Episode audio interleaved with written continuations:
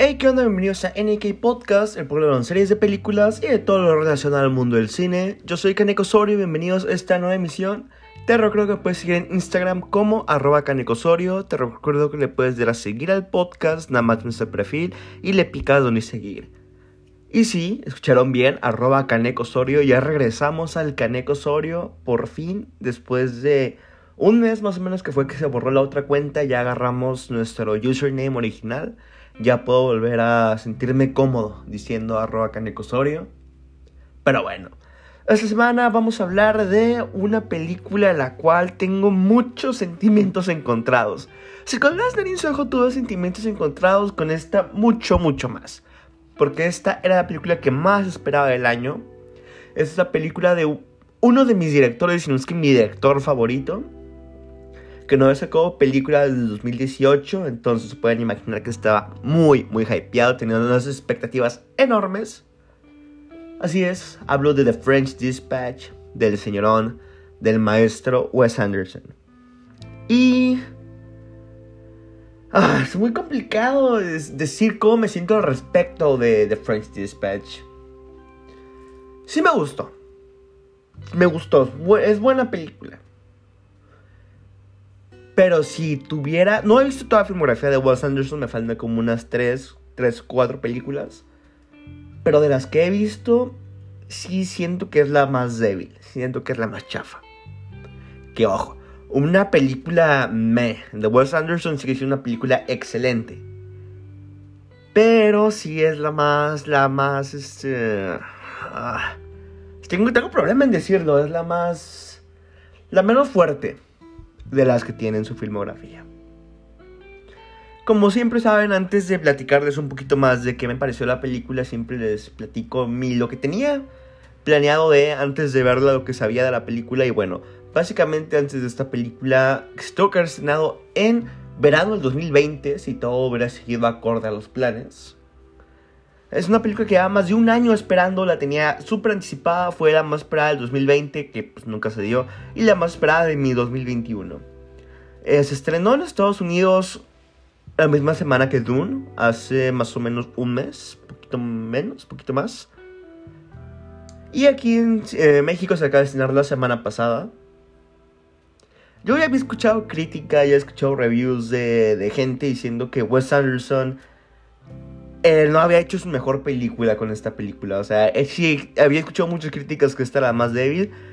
Pero yo siempre he sido la idea que no siempre que. Nunca hay que llegar a las críticas de otras personas. Siempre hay que estar nosotros listos para ver qué podemos aprender y admirar de la obra de la película. Entonces, aunque tenía esto de referencia, no, no permití que nublara mi, mi criterio hacia verla por primera vez.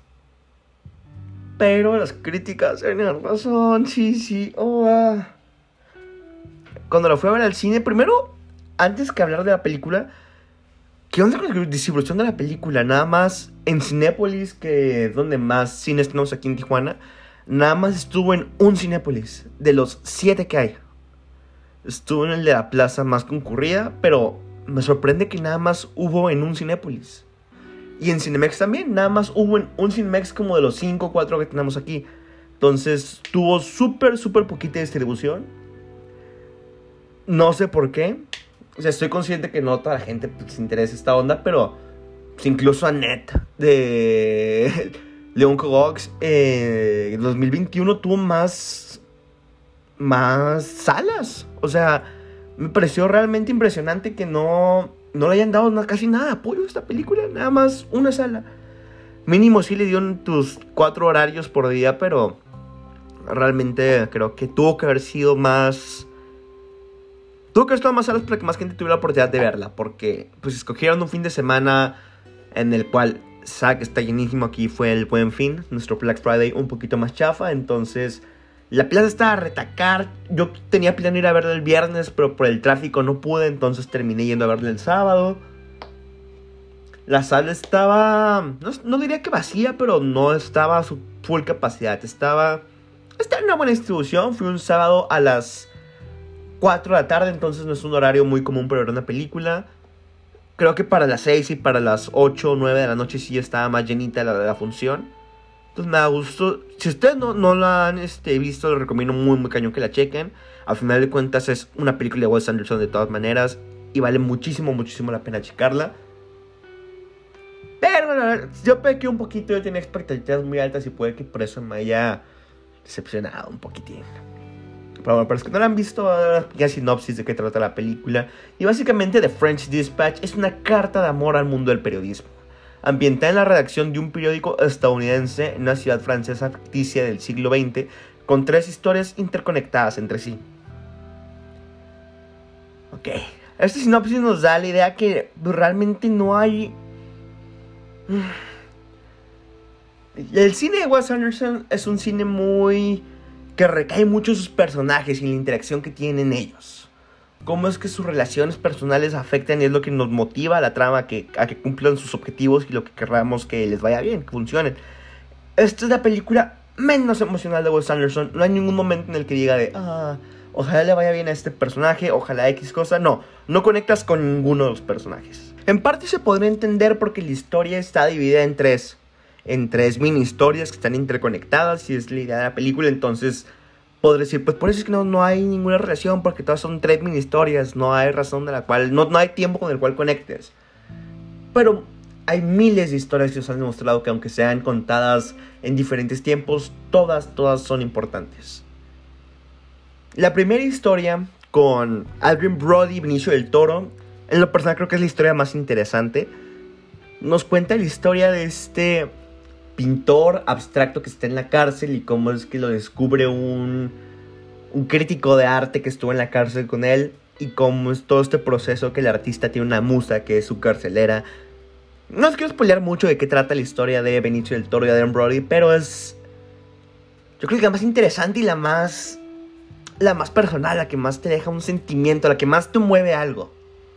La segunda historia, que es la más la que más podría generar ojo y la que más hace que digas, oh, aquí está este actor, aquí está este actor. Es la historia de Timothy Chalamet y... Va, a considerar el nombre de esta actriz, Frances McDormand.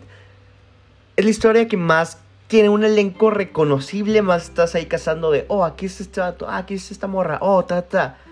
Y la historia es entretenida, está curada, es la más que juega con este... Esta, esta comedia que llega a manejar Wes Anderson, la más divertidona. Pero... Ah, volvemos a lo mismo, no hay nada muy destacable de... No hay nada que te digas, ah, esto me encantó. Claro, estamos hablando de Wes Anderson. Claro que la cinematografía, la paleta de colores, cómo es que usa la luz, las sombras, las actuaciones, el, el cast que tiene es una garantía de que hacer una película excelente. Con los actores que siempre trabaja Wes Anderson, que son Adrian Brody, Owen Wilson, más sus nuevas ediciones que siempre están ahí haciendo sus pequeños cameos. Timothy Chalamet, Tilda Simpson, Bill Murray, Francis McDormand, Jeffrey Wright, Edward Norton, Christopher Waltz, William Defoe, Elizabeth Moss, Saoirse Ronan. O sea, es un cast que tú sabes que funciona. Son gente capaz. Y nunca ninguno destaca porque pues eh, no, no es el rol de Wes Anderson. O sea, no, son, no es el estilo de sus películas que un actor destaque por encima de los demás. Simplemente todos como colaboran en un mismo trabajo para hacer la película lo que es. Y todos hacen un papel excelente. La dirección está bien. El guion es el único problemita que tengo en esta película. Si me preguntaran por qué, creo que es porque Noah Bombach no está involucrado en este proyecto. Y Noah Bombach siendo que es un muy buen escritor con la mancuerna que hace con Wes Anderson, creo que es lo que hace que las películas terminen siendo lo buenas que son.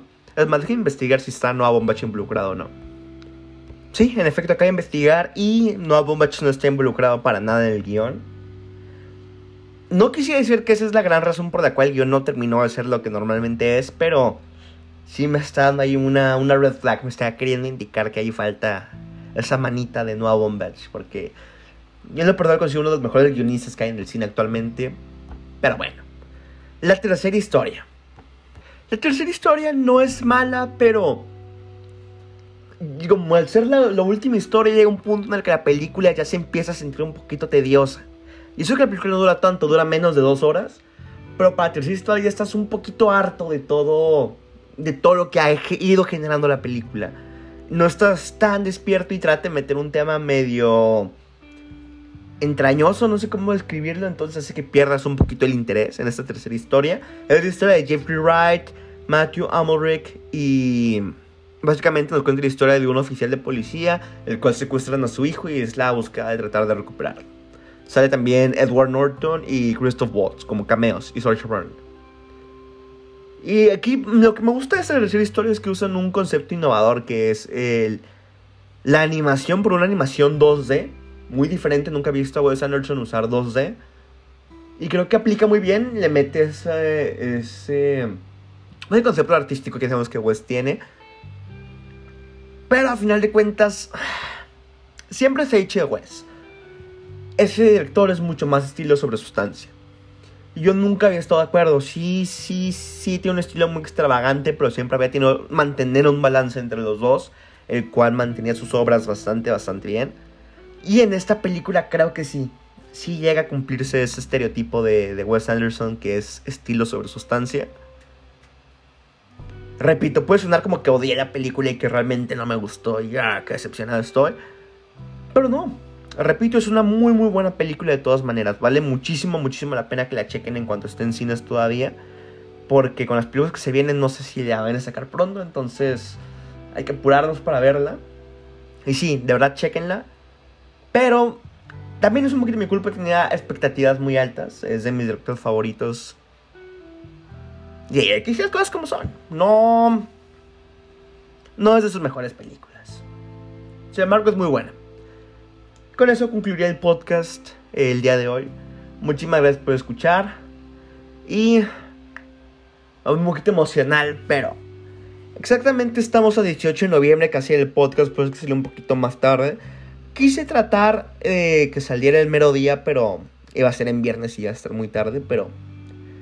El 19 de noviembre del 2020 fue que tuvimos nuestra primera emisión del podcast. Ese capítulo piloto hablando de The Gentleman de Guy Ritchie. Que grabé con mis audífonos todos gachos y que escuchaba horrible el audio. Y está todo nervioso, no podía mantener la plática. ¡Wow! Llevamos más de un año haciendo esto. Bueno, un año exactamente. Muchísimas, muchísimas gracias de verdad por estar aquí escuchando semana tras semana a estos fieles cinco escuchas que están cada semana. La gente que es todo nueva uniéndose. Realmente es un proyecto, este podcast que me tiene muy, muy contento. Y gracias, gracias por estar aquí, por, por dar la oportunidad, por haber escuchado una vez, dos veces, constantemente, semana a semana. No sé, nada con que le hayas dado clic una vez, eh, se me hace un, un hecho bastante, bastante curado y de verdad soy muy, muy agradecido con todos y cada uno de ustedes, escuchas. Eh, wow, hace un año que empezamos, antes de, de empezar el podcast estaba yo muy nervioso en este primer capítulo, me acuerdo que le mandé el, el demo, el piloto a cinco amigos para que lo escucharan y me dieran como feedback.